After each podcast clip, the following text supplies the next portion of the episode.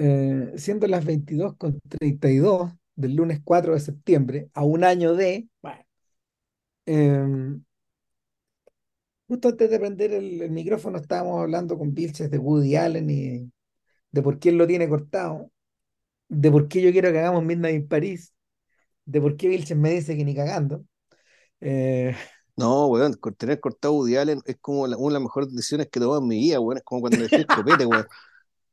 Bueno, pero, pero, pero Me, ahorré un montón de malos ratos, weón, ¿cachai? Y es como que ya, no, esta es una, es una línea para, una línea paralela a la línea de mi vida, weón. Ya no la toco más, ¿cachai?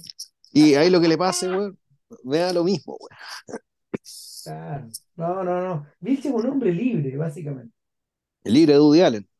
Sí, Ojalá fuera realmente libre. Hay hay muchas otras weas más de las que, pero bueno, al menos de eso soy libre, weón. Claro, de lo que no es libre es de que yo lo hueve de tanto en tanto para que hagamos, eh, que, costó, weón, para que hiciéramos algún día a Anthony Mann. Eh, yo lo huevé a Vilches porque yo le decía que Anthony Mann tiene eh, básicamente, mm, tiene como dos líneas en su, en su carrera. Es un gran director de film noir, donde o sea, uno nunca se ha metido mucho, pero bueno, es un gran director del film noir, es un tipo, es un tipo eh, muy adepto y muy hábil para trabajar en el género, pero sobre todo es un soberbio director de western. Y yo creo que nunca muy vi adepto, weón. Muy adepto. ¿Qué anglicismo de mierda es ese, weón? En adepto español, adepto quiere decir otra cosa. No Adepto sé, en pues, español quiere decir otra cosa, weón. Adept Puta, es apto. ah, bah, Ya, pero bueno, ya, sigamos. puta, déjame vivir. Eh, el, nada, ocurre que eh, la otra cara de Mann es el gran director de western, que tú nunca habías visto un western de Anthony Mann, de Anthony Mann, ¿no?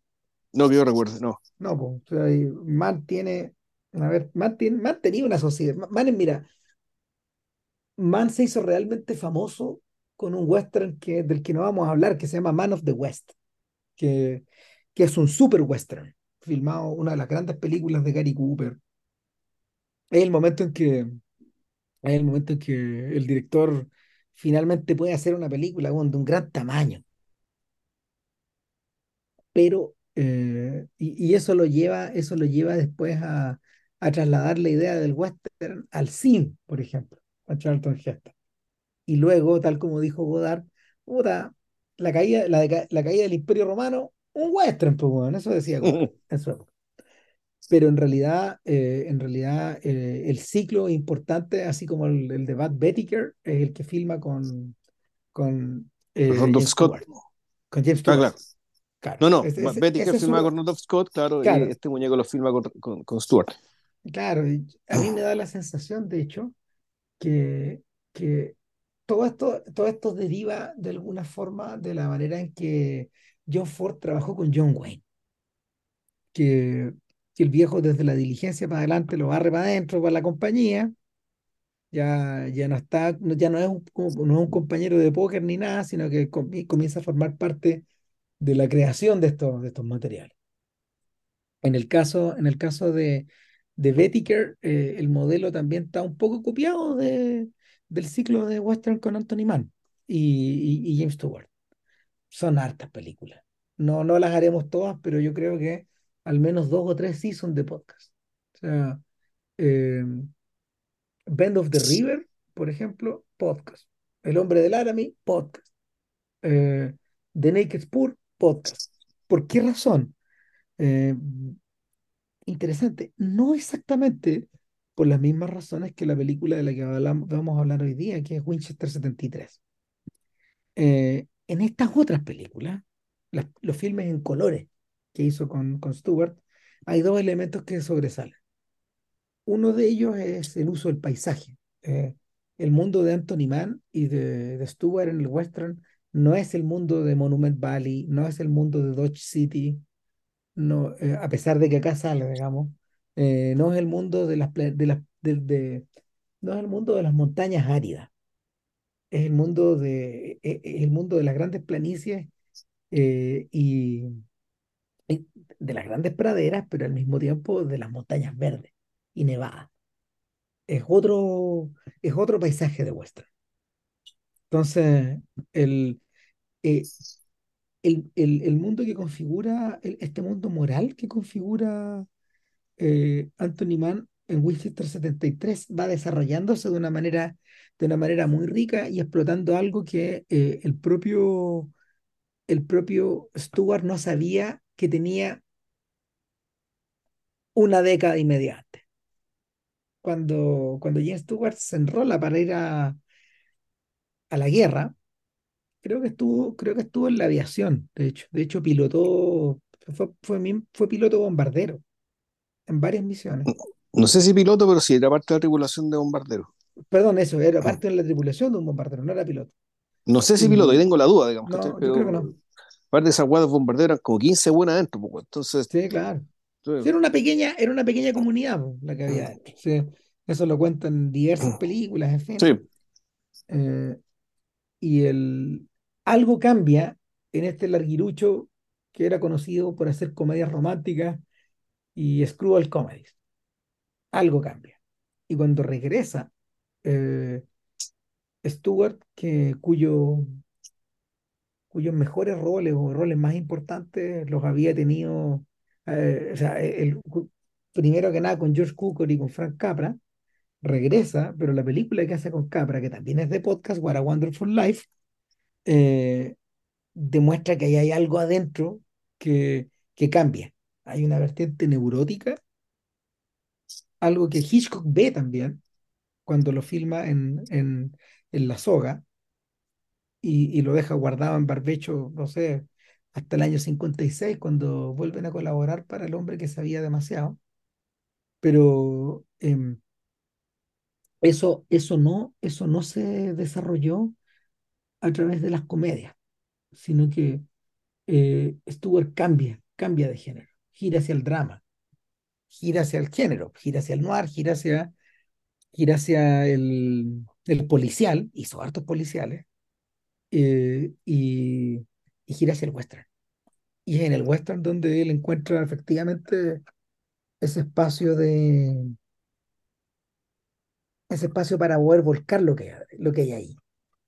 Este personaje que, este personaje que, que lleva una mochila dentro, mm, una, una que- que se expresa de diversas maneras, pero, pero es, es alguien que es alguien que se pone inquieto en el western. Y, y en Man, el, el héroe de el héroe quintesencial de los filmes con James Stewart es un tipo que, que tiene esta cosa que los gringos llaman restless, que no puede estar quieto ni pertenecer a ningún lugar. eh, de una manera aún más eh, maníaca que los personajes de Wayne, diría yo. No, eh, Stewart nunca encarna a un hombre de la ley, por ejemplo, pero sí encarna a bandidos con pasado. Ningún hombre enteramente bueno, enteramente malo, eh, y sí alguien que está cruzado efectivamente o por una idea fija o por una o por una eh, hay algo que está ahí adentro, que hay un émbolo que no funciona bien en el motor, que hace que esto esté quebrado. Eh, ahora, todo eso no está, no está fraguado eh, por completo en Winchester 73, eh, en parte porque, porque a pesar de que James Stewart nominalmente es el protagonista, en realidad aquí el protagonista es el rifle. Y, y porque además es un relato que se va moviendo de una manera muy compacta, son poco más de 90 minutos, ambientado en torno a una fecha muy precisa, el 4 de julio de 1876, la conmemoración del centenario, en Dodge City, una ciudad que, eh, que eh, su, su Marshall, Wyatt Earp, ha convertido en una ciudad sin pistolas, permanentemente. Y a la cual llega un grupo de tiradores, de malvivientes, de bandidos, de aspirantes, de trappers, de cazadores, en fin, eh, porque, bueno, eh, a Dodge City ha llegado una de las maravillas de la técnica. El uno en mil, one in a thousand. Esos fusiles que eh, salen perfectos. Una curiosidad, una curiosidad del- de la tecnología del siglo XIX.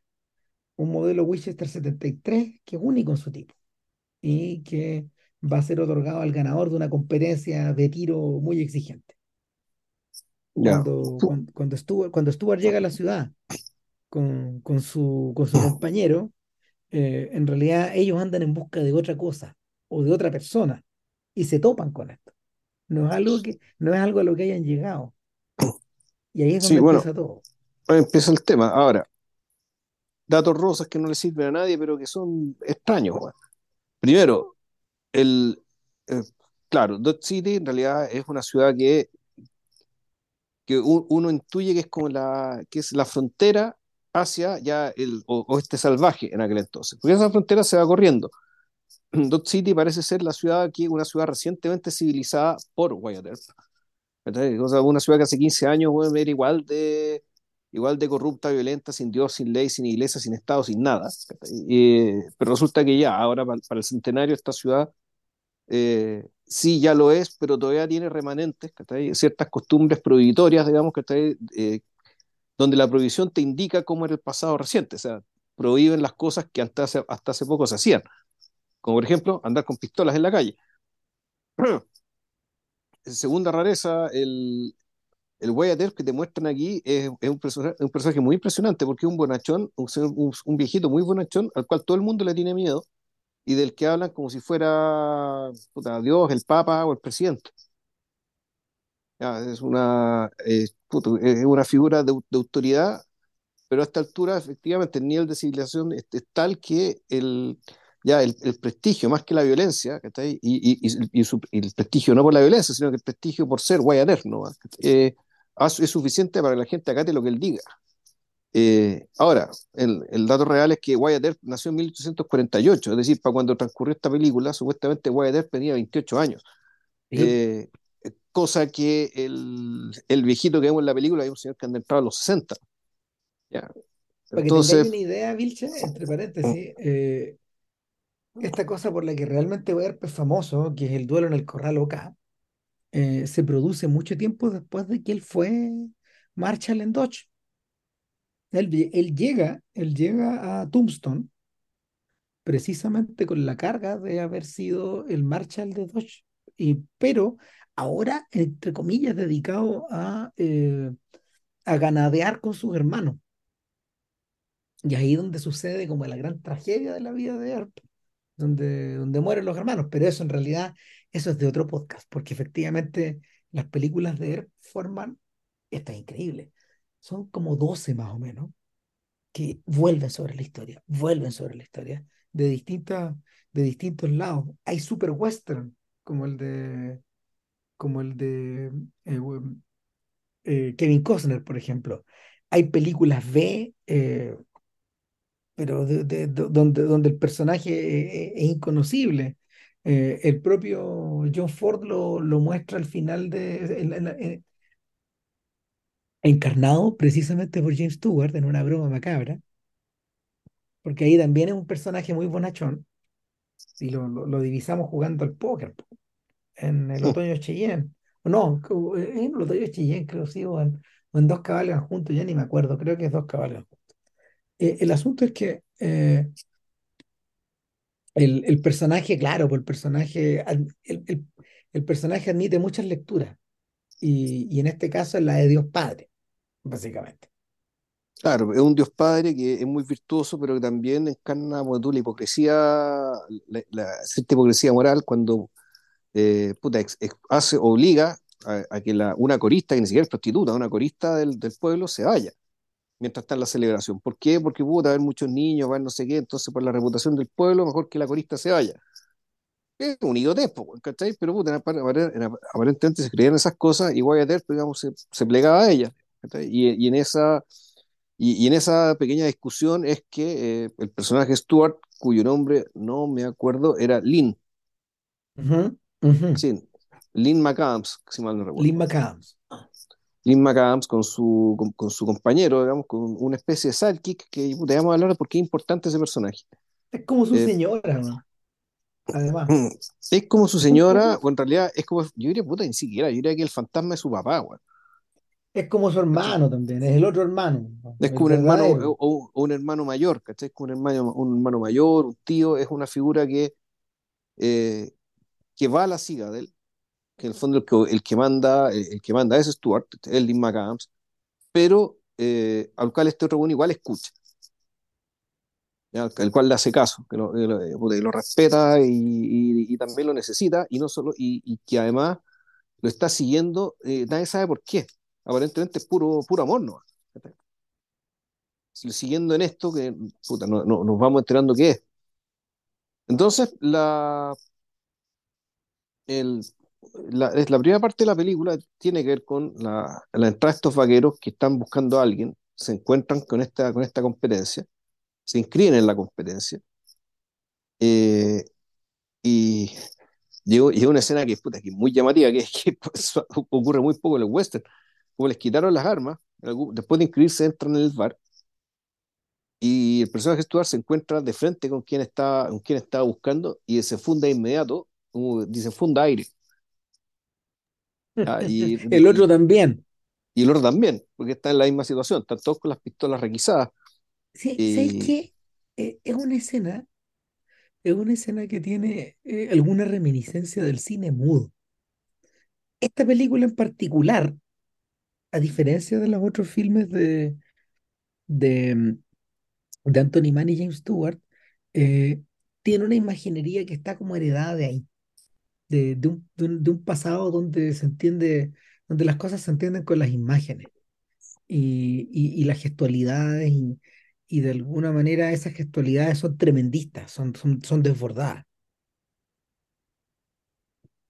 sí, uno también lo podría, uno, también esto lo podría atribuir precisamente un, poco a la, a, la neurosis, digamos, que el mismo personaje es, que, que, que, está ganando, digamos, el, que, está, ganando Stuart dentro de su, dentro de su repertorio.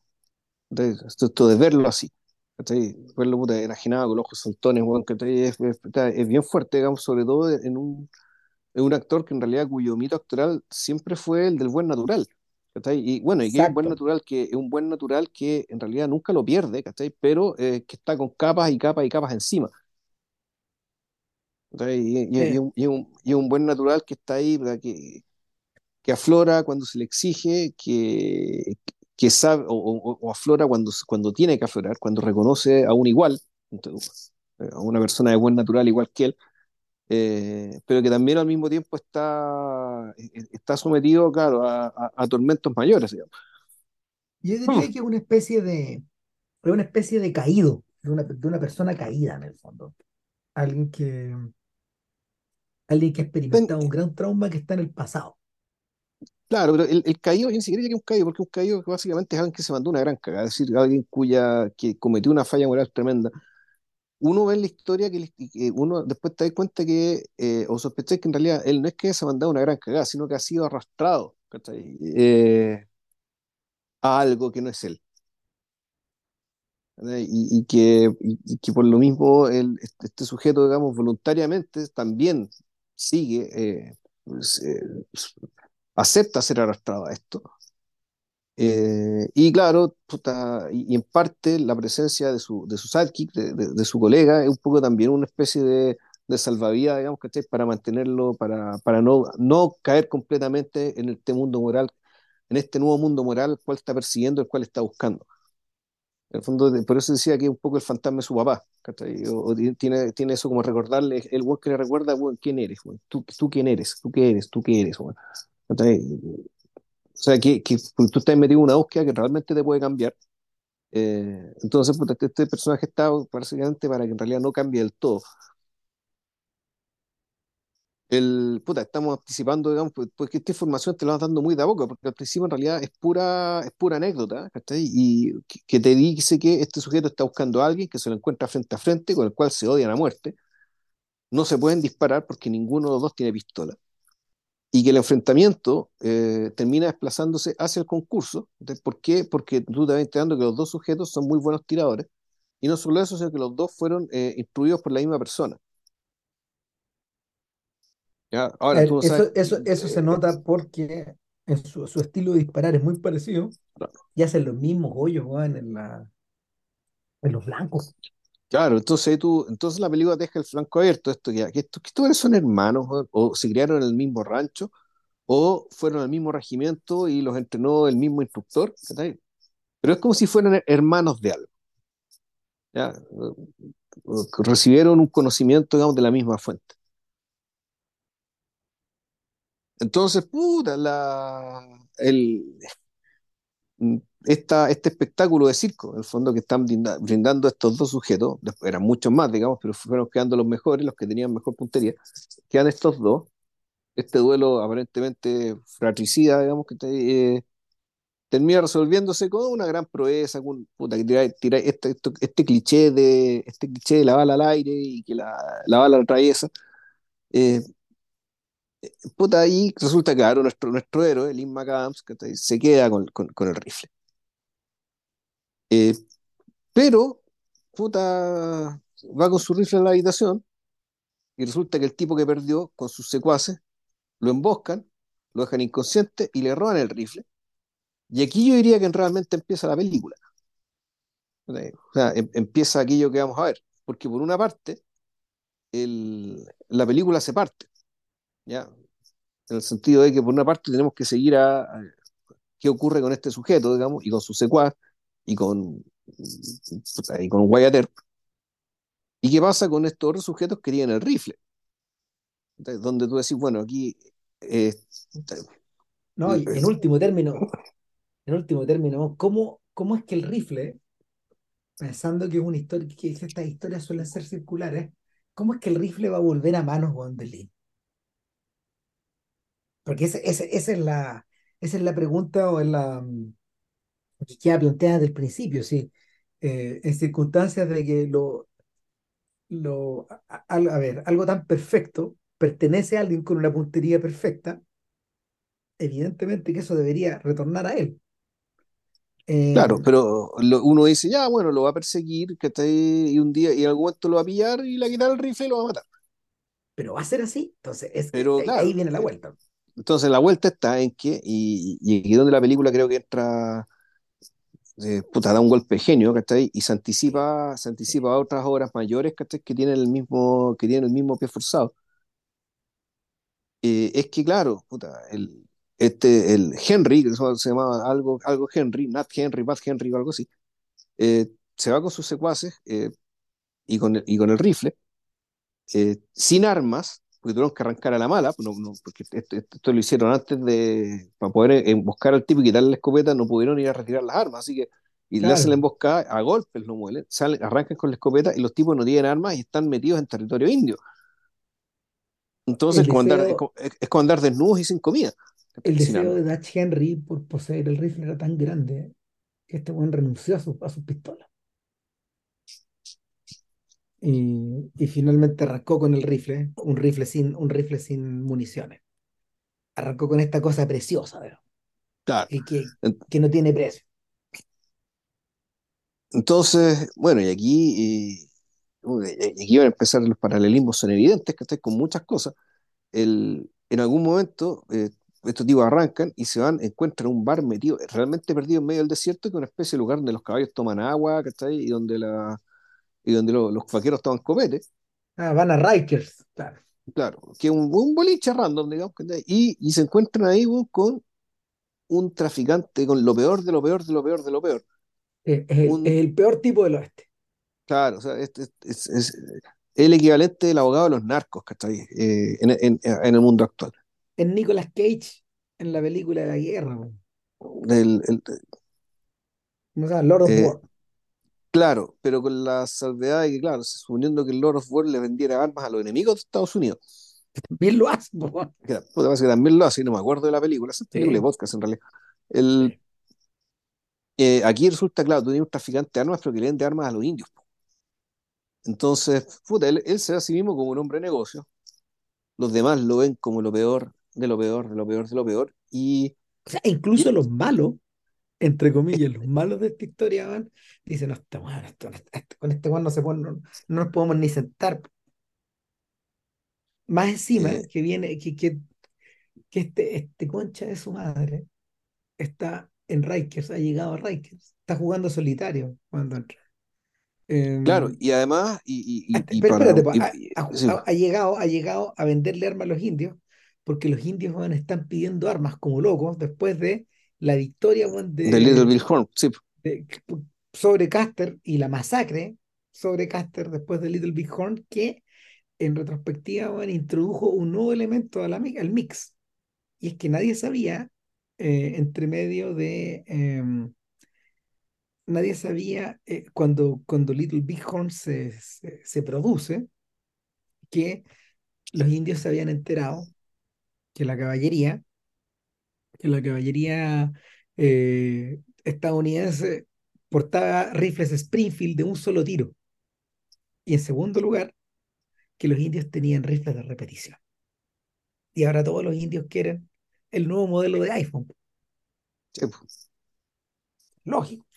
Entonces, te ponen ahí está para venderle unos Winchester viejos. Para cagárselos en el fondo también. Entonces aquí se produce, puta, ya. el- eh, aquí se ve otra, otra gran virtud de la película, es que en muy poco tiempo te perfila, te perfila, puta, personajes muy interesantes. Realmente muy interesante. O sea, puta, ya tenía los protagonistas, tienes a, a la, a la corista, protagonizada por Shelley Winters, digamos que está, eh, eh, eh, ¿cómo se llama esto? A, bueno, Wyatt naturalmente. Y, resulta que ahora le agregáis este otro personaje a la, a ecuación, este, este, este comerciante de, rifles, digamos, que, que, básicamente se caracteriza por una por, por mucha astucia mucha maldad, por la capacidad de, de, fondo de ir manipulando e engañando a, a, a Dutch Henry. Eh, primero haciéndole creer que no sabe jugar al póker y naturalmente lo termina desplumando y en el fondo lo que hace es, eh, esa es la palabra en realidad, desplumarlo, deshojarlo como si fuera un, eh, o sacarle la cáscara como si fuera un plátano, dejarlo sin nada, al punto de, eh, de pasarle unas pocas armas, digamos que está ahí, pero, eh, ¿cómo se llama esto? Quedando, obligándolo, digamos, por el tema de la deuda, y dado que los otros no tienen armas, a quedarse con la escopeta, con la famosa Winchester. Entonces la Winchester empieza a cambiar de mano. Y uno ve eso y dice, concha tu madre, esto es, esto es Larron antes de, antes de o esto es Lazar de Baltasar. Eh, antes, antes que Bresson se le ocurriera hacer esta weá. En el fondo, eh, an- antes de, de, de hablarte de, puta, del mundo contemporáneo, digamos, que y el efecto de, esto, de, este objeto precioso en las personas que lo van rodeando, que- que lo rodean y que se lo pasan de una mano a otra. Eh, puta, este western lo hizo antes. po, Y ah, bueno, y antes que, el- y antes que el anillo también. En ese sentido, Dutch Henry, puta, un poco Gollum, ¿cachai? Un weón que efectivamente, por, por quedarse con el anillo, se quedó sin nada más en algún momento. Bueno, Entonces, caben, pre- caben la, preguntas respecto, de- caben preguntas respecto de ese deseo y de lo que él observa o de lo que él alcanza a divisar eh, en torno a la perfección del aparato que, le- que, que- que está girando claro, y cambiando de dueño. claro, y porque el, claro, el, el anillo no cambia tanto de dueño. En ese sentido la cuestión no se parece al anillo, lo, lo que se parece al anillo esta película es el efecto, es cómo les cambia la cara a las personas cuando lo encuentran, cuando lo ven. Claro. Eh, y ese cambiar la cara no, no es una, no es una exageración, eh, es literal, está hecho para que, eh, una- ¿cómo decirlo? Para, puta, el, el- el objeto, es, es, eh, la perfección por un lado, la perfección del objeto en sí mismo, la valoración social del objeto ¿cachai? también, hace que efectivamente las personas ante su presencia cambien, Pero, eh, eh, ca- el, el cambie de conducta, cambie sus prioridades. y, y aquí es donde más no se pierde. El objeto, perfecto como es, solo, eh, solo eh, consagra esa perfección o la actualiza, para hablar en términos tomistas, en la medida que se dispare contra algo, de preferencia contra alguien. Así es la cosa. Y, y, y ahí está el, el, tema del rostro, de la cara, de lo que cambia, de, de la forma en que el objeto está cargado. Años después, muchos años después, eh, Robert Altman, en una, mm, en una serie de televisión que ya no me acuerdo, que creo que hizo para HBO al principio, eh, era, era los comienzos de HBO, él hizo una película explícitamente llamada Gun. Eh, es una, es una serie, una serie de televisión, tiene unos pocos capítulos. y, y en Gun, efectivamente, lo que va cambiando de mano es la pistola. Una pistola. Claro va cambiando de mano y vamos, vamos siguiendo la pistola en cada episodio. Eh, el, el, origen de esta, el origen de este, mm, eh, de este recurso narrativo en realidad no está ahí, sino que hay que devolverse un poco para atrás. Está en una película que yo creo que tuviste, que es Le Million, o, el, en realidad más bien en, de, de René Clark, o más bien en la versión gringa de Le Million, If I Had a Million que, que, que e, e, es, la historia de gente que se compra un boleto de lotería. Sí, sí, sí, yo, yo, yo lo vi el millón. ¿Tú viste el millón? Sí, entonces me acordaba. Yo vi el millón, sí, sí, sí, sí, lo vi. Entonces, ese es el origen de esta... De, de, de, de que, que, claro, el, el, el, punto es que, claro, la diferencia que el, de que el, el billete de lotería es, es un papel con tinta. Claro, eh, y un, y un, su valor está en lo, que, en lo que significa, digamos. En, el des, eh, en la proyección, por lo que en, claro. en, las cosas que ellos imaginan que van a hacer con el millón que se van a ganar. Exacto. En cambio, no, acá, acá está, está la idea es fascinante de... igual. Sí. No, acá sí. está cambiado. No, porque aquí básicamente también centramos en el, en el volvemos al tema del objeto. ¿está ahí? El, y aquí, puta, no sé, antecedente, ¿qué, qué antecedente habrá? Que, yo recuerde de buena primera. Eh, todas estas películas me imagino con joyas, ¿cachai? Cosas por el estilo. Diamantes, fue así, que puede haber habido películas antiguas que reflejen que, bueno, que, que, que, era lo mismo. Eh, el, una, una de las novelas importantes de, de, la segunda mitad del siglo XIX es la de Wilkie Collins, pues la primera novela, la primera gran novela de misterio, La Piedra Lunar. La Piedra Lunar, sí. Claro, y en La Piedra Lunar, la Piedra Lunar va cambiando de dueño también que, bueno, la piedra lunar, de hecho, es, es, es, es parodiada años más tarde en La Pantera Rosa. Puta, también. Sí, ahora, y yo creo que y, y, aquí también hay un, hay un, remanente respecto de lo que iba a ser el proyecto original de esta película, que eh, le debe dirigir Fritz Lang, hmm. y donde... ¿Por qué no me extraña? Claro, y, y, no me acuerdo con quién tuvo esa aveniencia, él, que, que al final dijeron que la película no le hiciera a él, pero, y, porque él además tenía otra idea respecto del valor de la escopeta y el protagonista más bien. El, su idea era que el protagonista fuera un personaje bastante lamentable, digamos, y cuya masculinidad dependiera de la escopeta, es decir, ya vendría a ser un fetiche, eh, una, ¿cómo se llama esto? Una, o, sea, donde el objeto vendría a estar fetichizado, fetichizado es decir, tendría propiedades, digamos, que deberían corresponder a la persona. Yeah. Yeah. Pero básicamente ese proyecto se cayó. Pero en cierta medida se cayó el proyecto, pero también está esa idea, ¿cachai? Esta idea de, de, de que si bien ninguno de los personajes es, es, son personajes incom, eh, son incompletos fasco, o faltos de una masculinidad, digamos, que tenga que reafirmarse con la posición de, la, de, esta, de esta escopeta, el hecho de usar esta escopeta sí los convierte en, en, en se sienten más de lo que son. Porque, pues, efectivamente, porque es perfecta. Es decir, porque si tú, eso te vuelve una máquina de matar infalible en rigor. Entonces, la, la, la película, a medida que avanza, el, la escopeta se convierte en un personaje que tiene una trayectoria, que pasa de mano en mano y que también va agregando, va obteniendo, va obteniendo más sentidos, más pesos y más contenido como, como, como, como objeto sobre el cual se proyectan cosas. Y en paralelo tenemos a este sujeto que la busca. En ese sentido, puta, me parece hasta un cántico, estos cánticos místicos espirituales, weón, del amado y la amada, digamos, que está ahí, donde, weón, este weón es buscando su amada que es la escopeta, pues, weón. Claro, yo, yo, yo creo que el, el, el, en ese sentido, tú lo mencionaste, po, el otro día. Este es Caín y es Abel en, también. En, en, el podcast que no grabamos. Claro, esto es Caín y Abel, de alguna forma, claro, las diferencias son antitéticas eh, un, hombre busca, eh, un hombre busca la pistola y este otro hombre busca al hombre, a ese hombre. O sea, es que, es que ahí,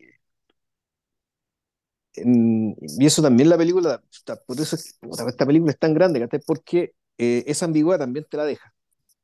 Respecto a que tú no sabéis que si este, este sujeto al final está buscando el tipo que le quitó la pistola, al, le dio la escopeta, al cual ya lo quería matar de antes.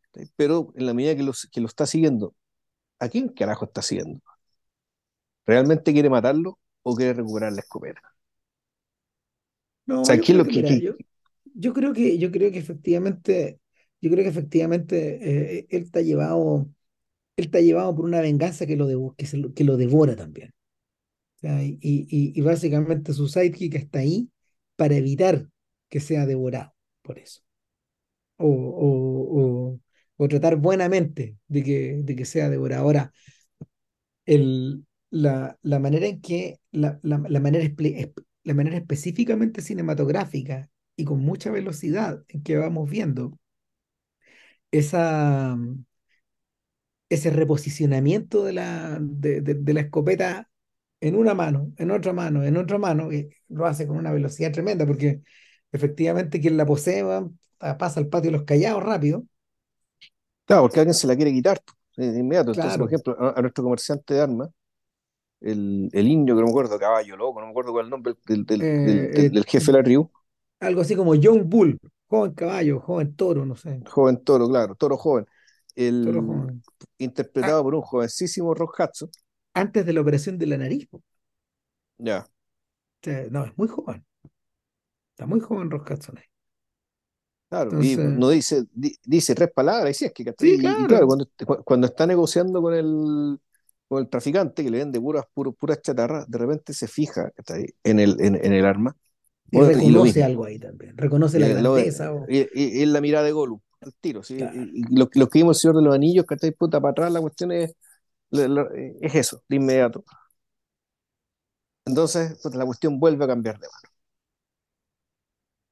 Entonces, y en algún momento la película está tres bandas, o sea, está la escopeta, está, Bach- está Dutch Henry buscando, también buscando la pistola que tuvo que entregarle al traficante, y tenemos al protagonista con su sidekick buscando, puta, también buscando lo mismo.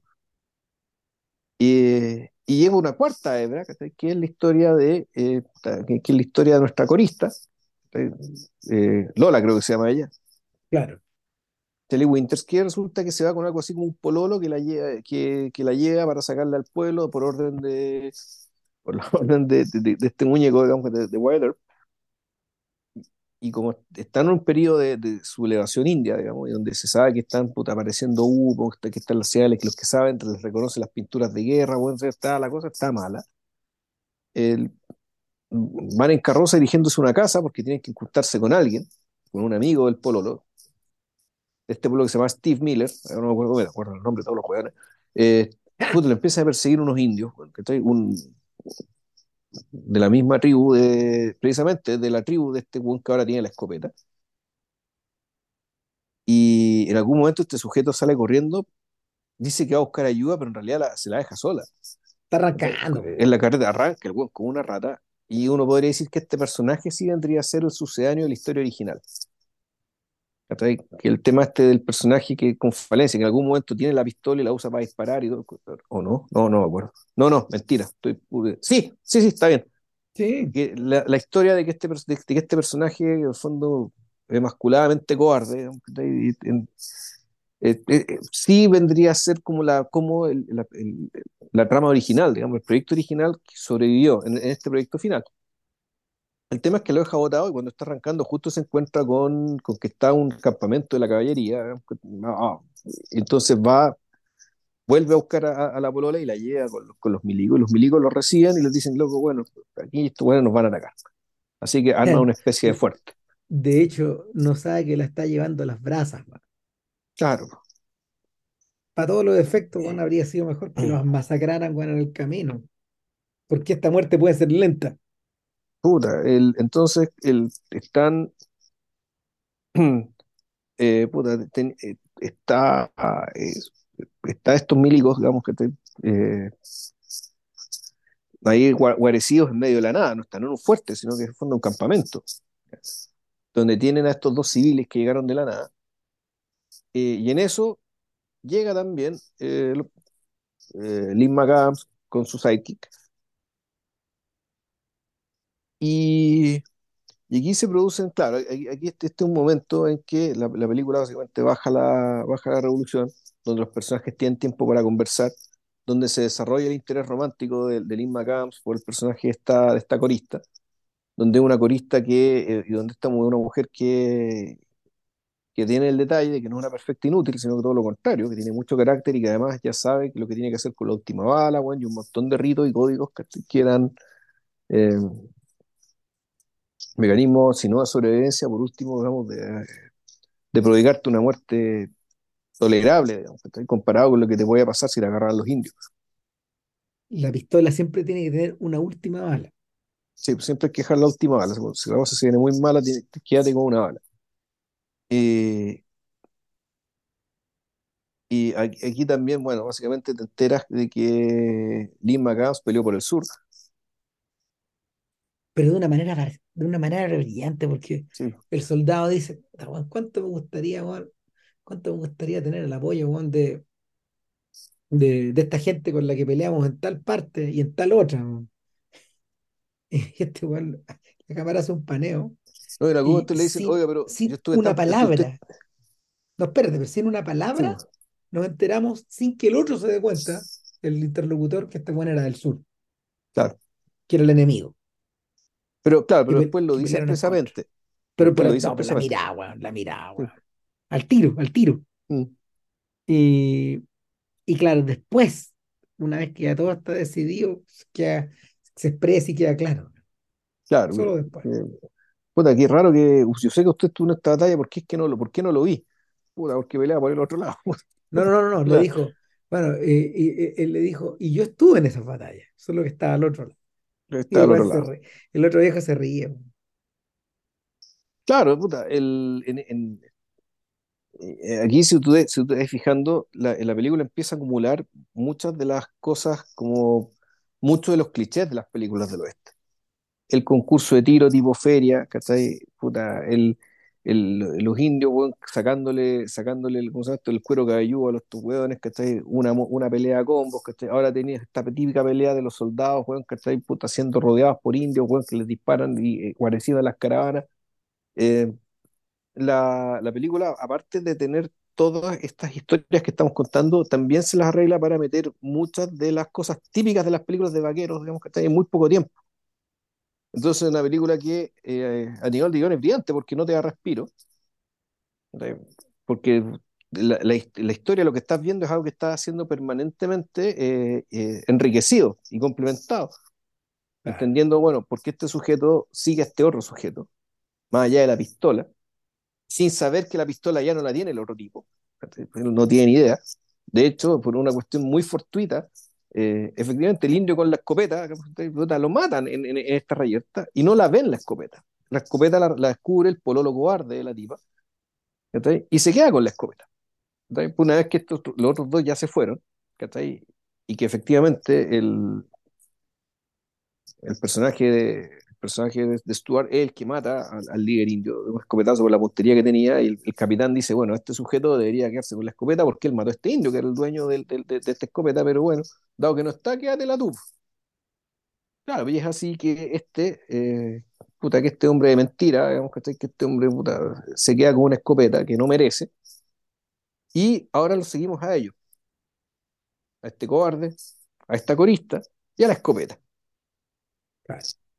que se dirigen a un lugar que no me acuerdo cómo se llama, pero es un pueblo donde hay que juntarse con un, un- con un amigo, o más bien un socio.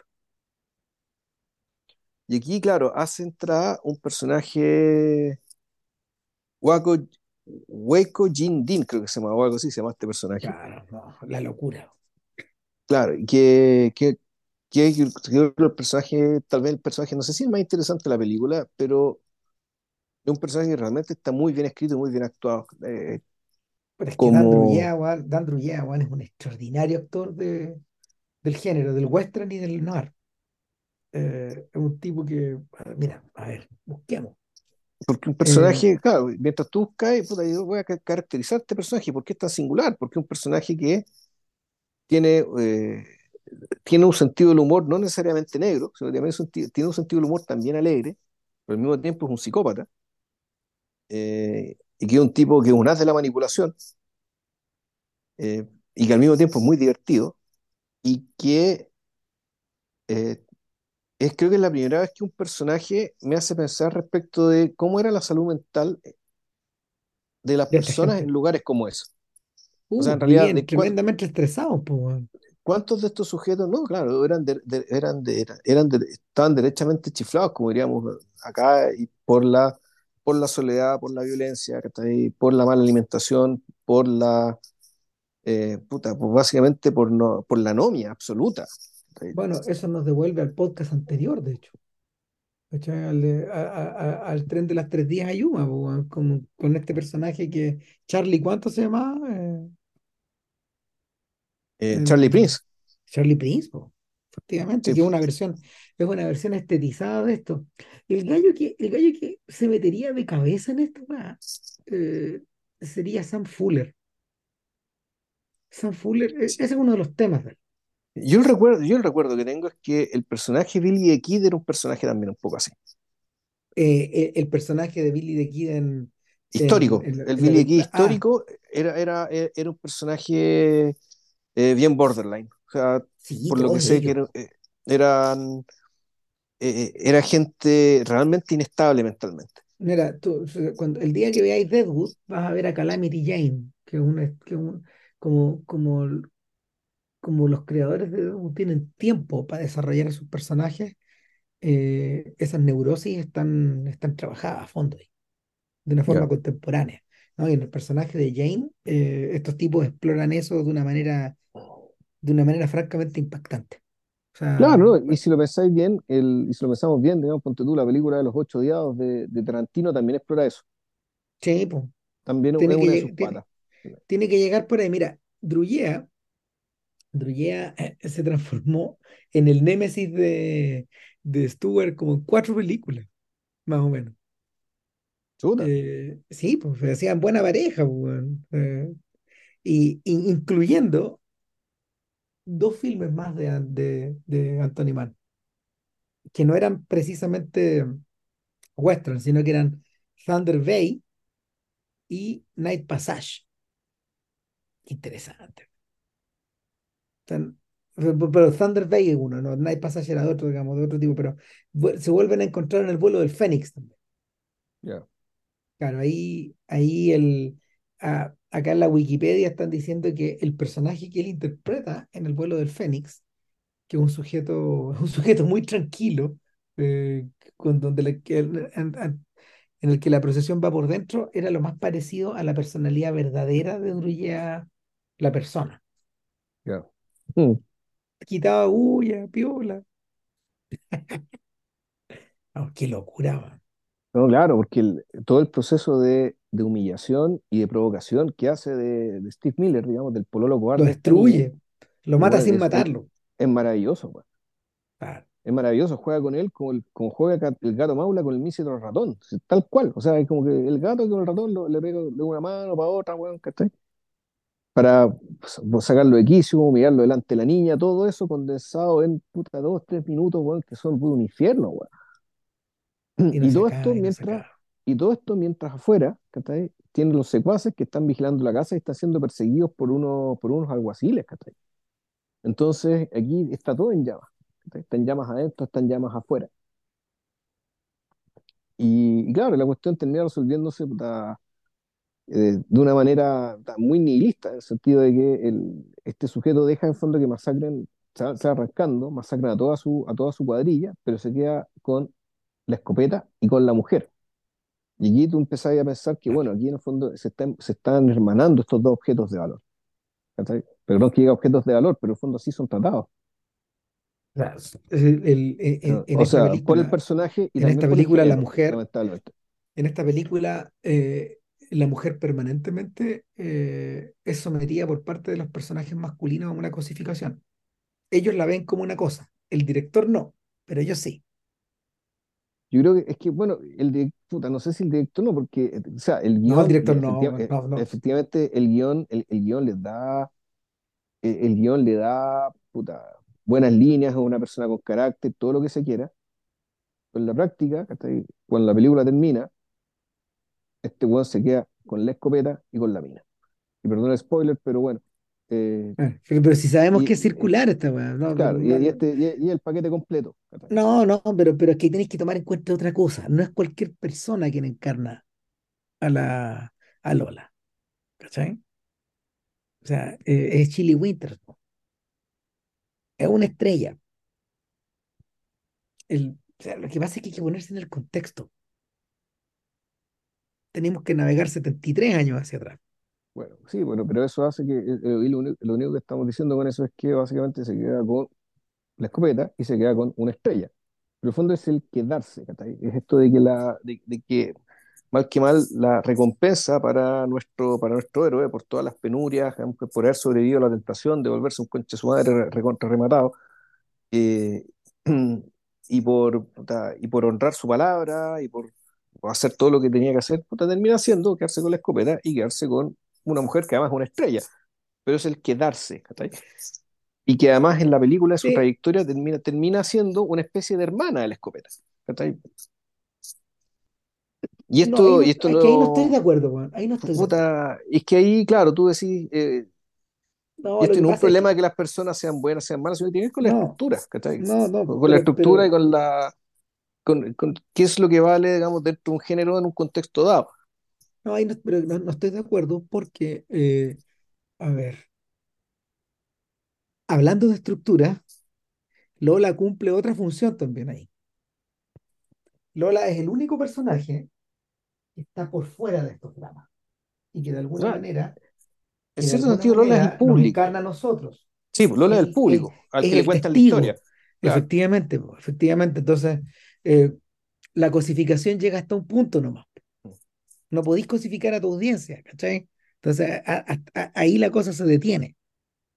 Y, el personaje, el personaje se vuelve más interesante y más ambiguo en la medida en que efectivamente, bueno, por un tema de necesidad, cabalga junto a, cabalga junto a, a ¿cómo se llama? A ¿por qué cabalga junto a Waco?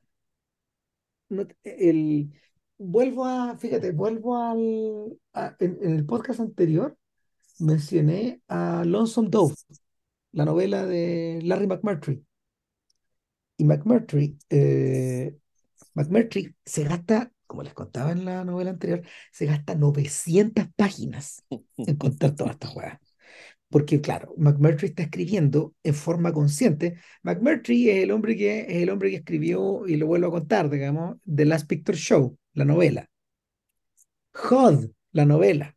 ¿Cachai? Eh, eh, eh, puta, McMurtry es el rey, es el rey de los escritores del oeste.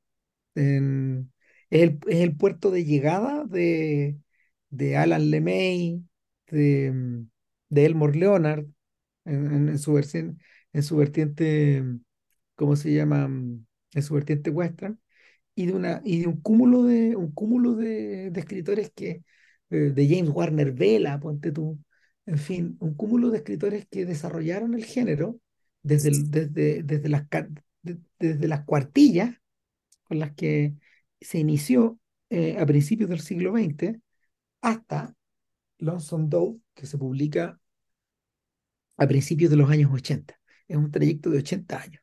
Y claro, McMurtry es un tipo que tiene como el, que tiene como el talento, la distancia y la perspectiva para poder trabajar todo esta- todo esto- todos estos personajes. Y efectivamente, en Lonesome Dove, en esa cagada de pueblo, hay una Lola. Y un personaje que está perfilado, weón. Es el mejor personaje, de hecho, en- en- antes que la, antes que el libro se empiece a mover hacia, hacia la pradera. No, se pasó, weón. Y, y, y, eh, McMurtry tiene tiempo como para poder pensar en, toda esta, en todos estos personajes femeninos que de alguna manera convivían eh, ya no como las dueñas de casa, ni las señoras Ingalls de estos sujetos, sino que convivían con ellos en los saloons, eh, las habitaciones, en las camas, eh, y que de alguna forma navegaban al interior de estos, de estos mundos terriblemente violentos también. Y, y algo de eso se alcanza a entrever acá también. O sea, Lola, Lola, cuando se sube la diligencia, la están sacando del pueblo de la misma manera en que están sacando del pueblo a la, a la protagonista de eh, Stagecoach, de John Ford. De hecho, está citando a, Mm. a, a esa escena, donde por- por- antes de que aparezca Ringo Kid, el personaje importante es ella en la historia. Entonces, el, es la misma idea, es la misma idea. Es gente indeseable también, gente que cumple una utilidad, pero que son indeseables, pues, weón. No, Y, y eh, claro, no, para ciertas fechas, eh, mejor que no esté. no, o sea, de hecho es tan indeseable, weón, que cuando Waco insiste en tener la mesa, weón, eh, y eh, una vez que llegan a la guarida de Dutch Henry, Dutch Henry le dice, weón, yo no voy a hablar de el deal que vamos a hacer hasta que esta persona, hasta que esta cosa, perdón, se vaya. Así, weón. Y, y Waco dice, ¿y si no quiere? Sea, y do- volviéndolo, volviendo doblemente interesante la perspectiva que la mujer se quede, y, y- y- pero, pero incluso él mismo eh, retrocede y la manda a hacerse un huevo frito. Cacha. O sea, eh, que no toca, digamos, en ningún momento, en ningún momento se mete a la cocina, sino que eh, interesante, Lola se da vuelta, gira hacia el otro lado del plano y toma una fotografía de un estante, y en esa fotografía vemos a Dutch Henry, vemos a Lynn y vemos a un viejo, padre. Y no, bueno, y lo otro es que, claro, supuestamente, y y eso me llamó la atención al verla, que decía, bueno, ella se va, se aleja, pero se aleja de una manera tal, y el sonido está tratado de una manera tal que su alejamiento es completamente simbólico, ella igual escucha todo. O sea, eh, me, pareció que el, no era creíble esto que con ese alejamiento ella, ella no iba a escuchar. Y yo lo atribuyo esto a que no escuche, no tanto a que ella sea indeseable o no indeseable, sino que básicamente este sujeto tan desconfiado y tan paranoico eh, que nadie tiene que escuchar su plan. Yo lo entendí así, digamos, pero bueno. Efectivamente, aquí tenemos una pista gráfica respecto a cuál es la relación que tienen estos dos tipos, que efectivamente parece que son hermanos, primos o algo así.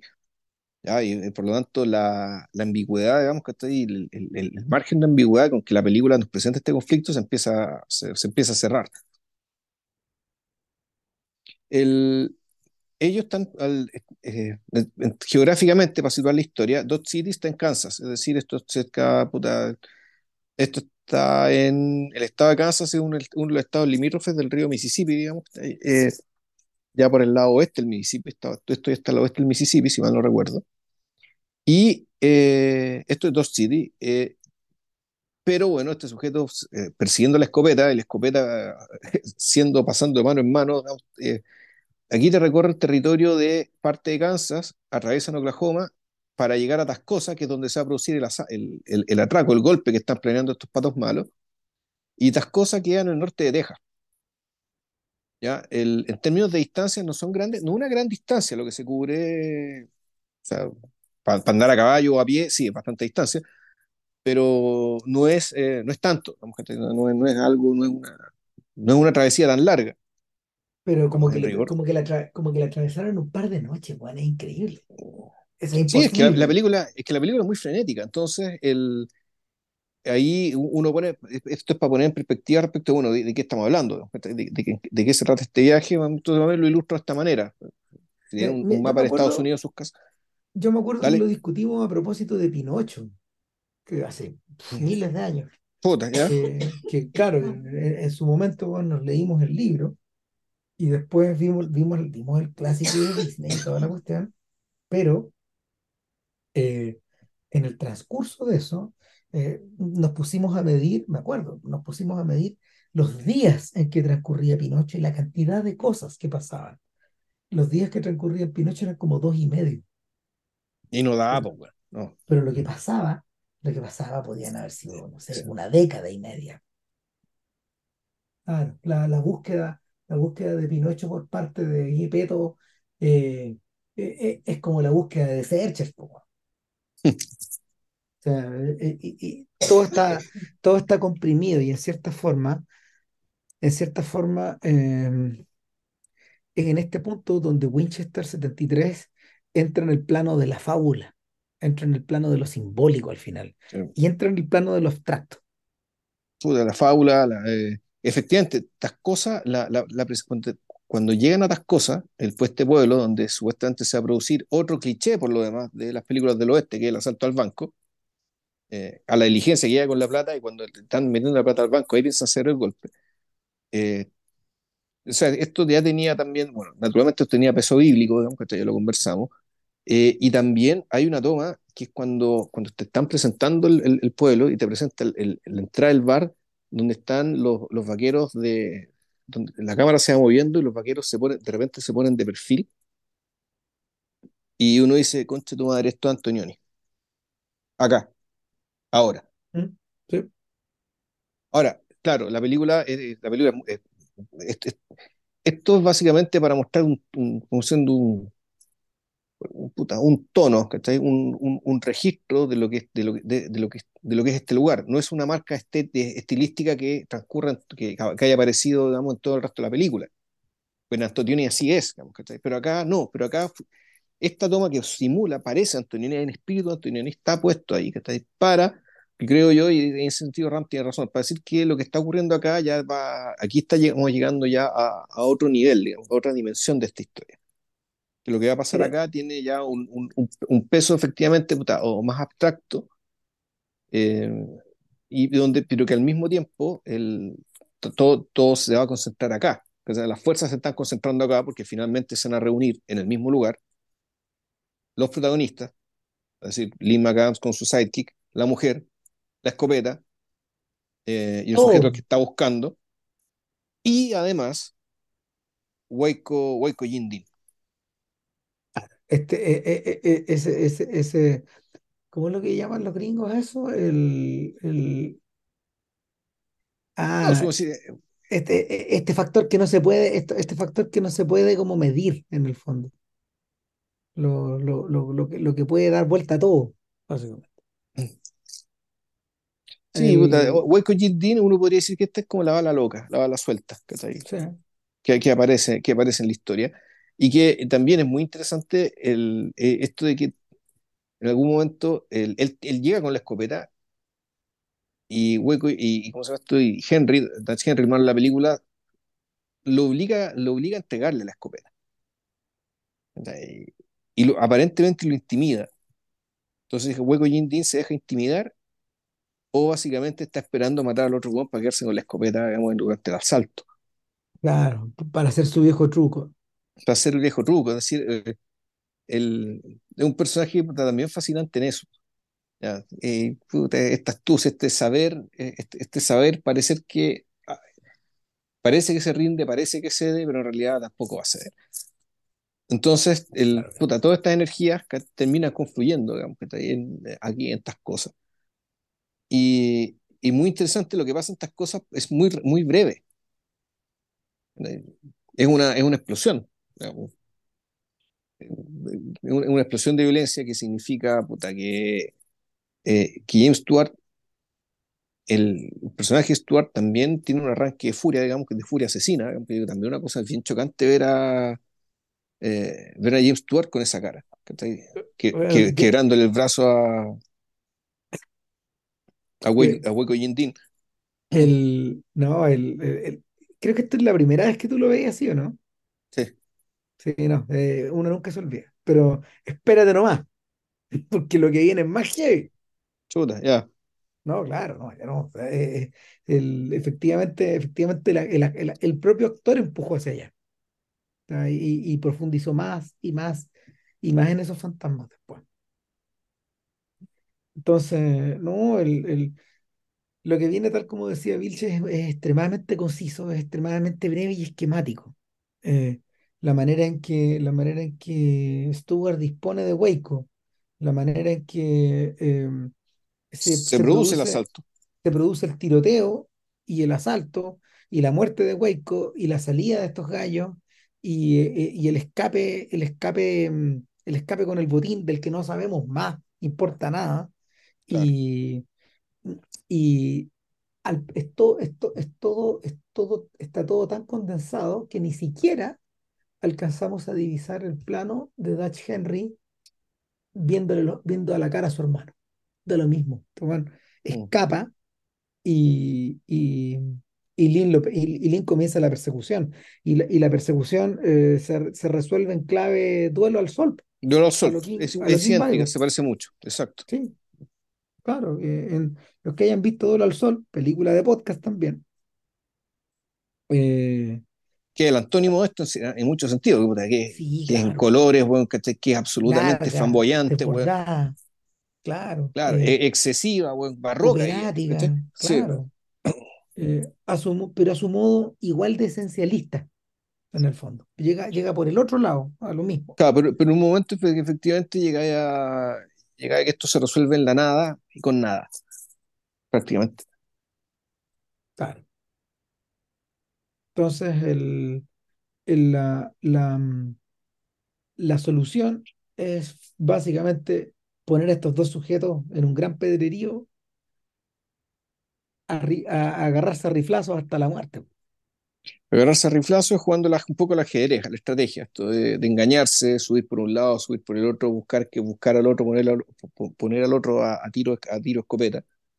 Y el que lo hace primero y con mejor puntería gana. Y, y, y, y rabia, y punto. Y bueno, por ser esta historia de lo que es, que naturalmente que gana el protagonista. Y mientras esto está pasando, mientras básicamente estos hermanos se están matando, eh, el, el sidekick le cuenta a Lola, cuál es el sentido de todo esto. ¿Por qué está pasando lo que está pasando?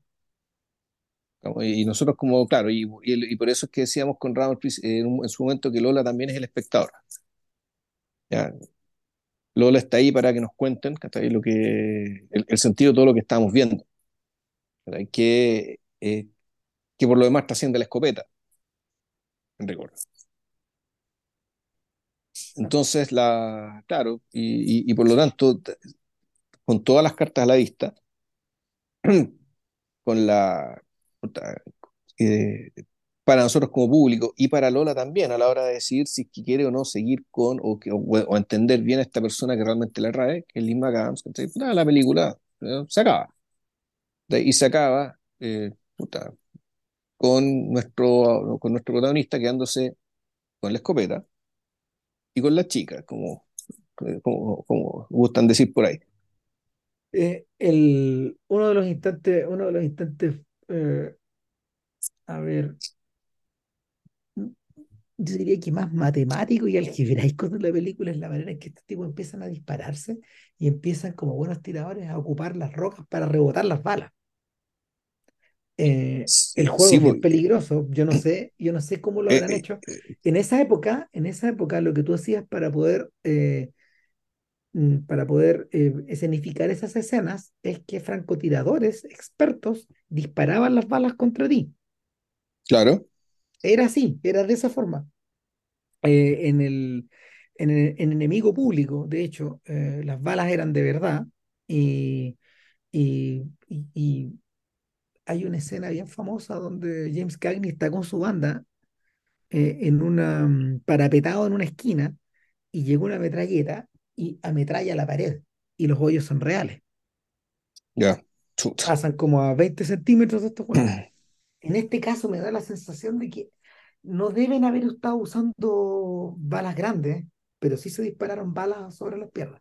O sea, claro, ahí uno dice deben ser puta, unos, unos, algunos perdigones de plomo, algún material, no sé si plomo, pero algún material que, se, que básicamente explote fácilmente, porque efectivamente los rebotes de las balas se ven.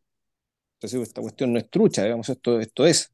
Y, y- uno ya sensibilizado, tú pensás, bueno, y, y en aquel entonces, bueno, ¿cómo funcionan los seguros de los actores, digamos, y toda la vaina? Porque el- eso que estaba ahí es materia, digamos, no son efectos especiales, estamos hablando de 1950, de esas- esos pedazos de piedra que, eh, que salían, digamos, que despedidos por el roce con las balas, era, era todo real.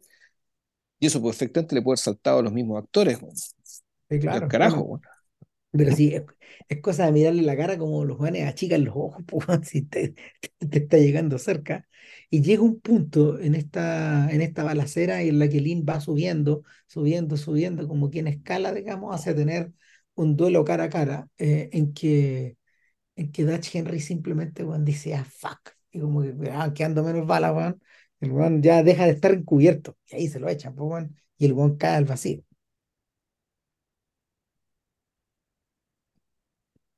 Vuelve con dos caballos, Stuart, ¿cierto?